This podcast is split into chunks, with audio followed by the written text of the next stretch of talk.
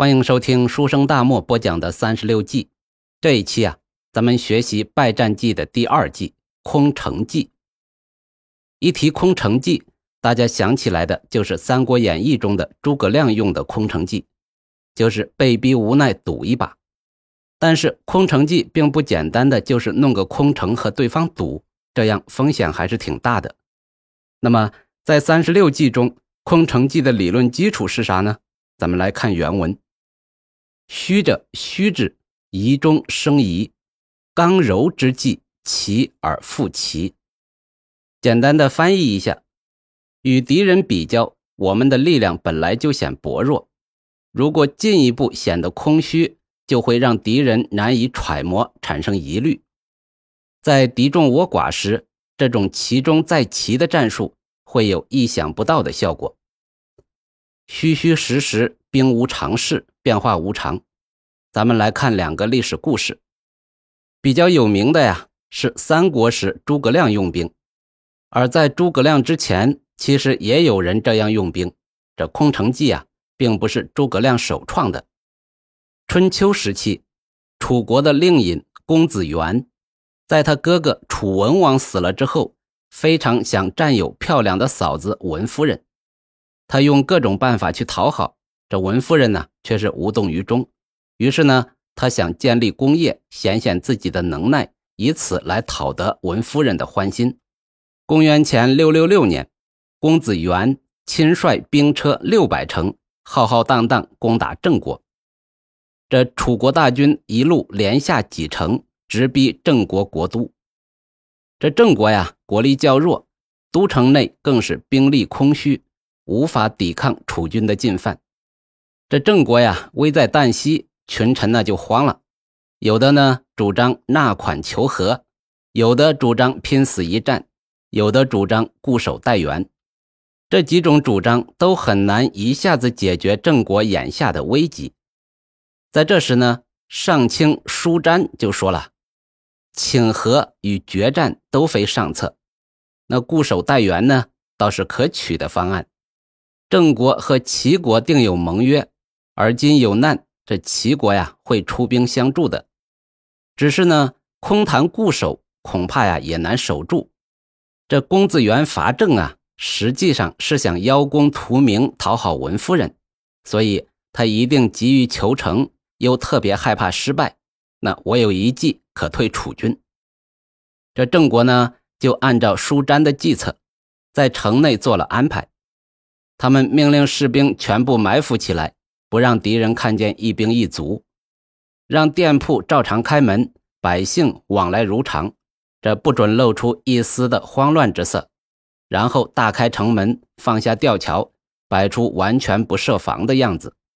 这楚军先锋到达郑国都城城下，见此情景啊，心里起了怀疑：这莫非城中有埋伏，诱我中计？他就不敢妄动，就等待公子元。这公子元赶到城下之后，也觉得好生奇怪，他就率领众将到城外的高地啊去眺望。那见城中确实空虚，但又隐隐约约看到郑国的旌旗甲士。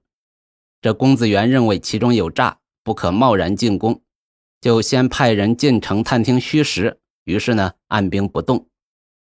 这时啊，齐国已经接到了郑国的求援信，就联合鲁国、宋国两国发兵救郑国。这公子元听到报告呢，知道三国的兵一到，楚军定不能胜。这好在呀，他也打了几个胜仗了，还是赶快跑为妙啊。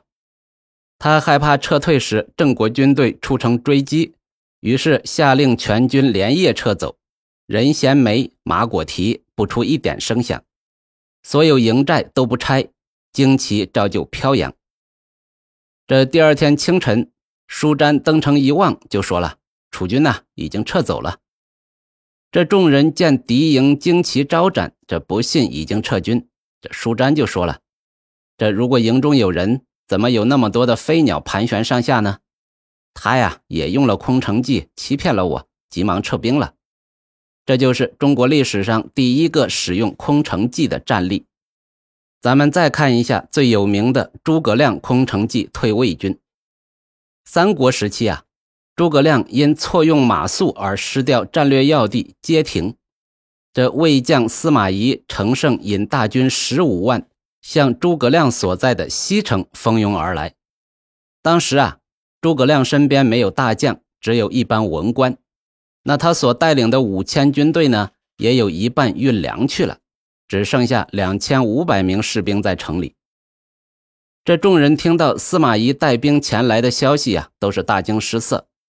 这诸葛亮呢，登城楼观望后，就对众人说：“啊，大家不要惊慌，我略用计策，便可教司马懿退兵。”于是呢，诸葛亮传令，把所有的旌旗都藏起来，士兵原地不动。如果有私自外出以及大声喧哗的，立即斩首。又叫士兵把四个城门打开。每个城门之上派二十名士兵扮成百姓模样洒水扫街，诸葛亮自己呢则披上他的鹤氅，戴上高高的冠巾，领着两个小书童，带上一把琴，到城上望敌楼前凭栏坐下，燃起香，然后慢慢的弹起了琴。这司马懿的先头部队到达城下之后，见了这种气势，都不敢轻易入城。便急忙返回报告司马懿。这司马懿听后啊，就笑着说：“这怎么可能呢？”于是呢，便下令三军停下，自己飞马前去观看。这离城不远，他果然看见诸葛亮端坐在城楼上，笑容可掬，正在焚香弹琴。左边一个书童手捧宝剑，右边也有一个书童手里拿着佛尘。这城门里外。二十多个百姓模样的人在低头洒扫，旁若无人。司马懿看后啊，疑惑不已，便来到中军，就令后军充作前军，前军做后军撤退。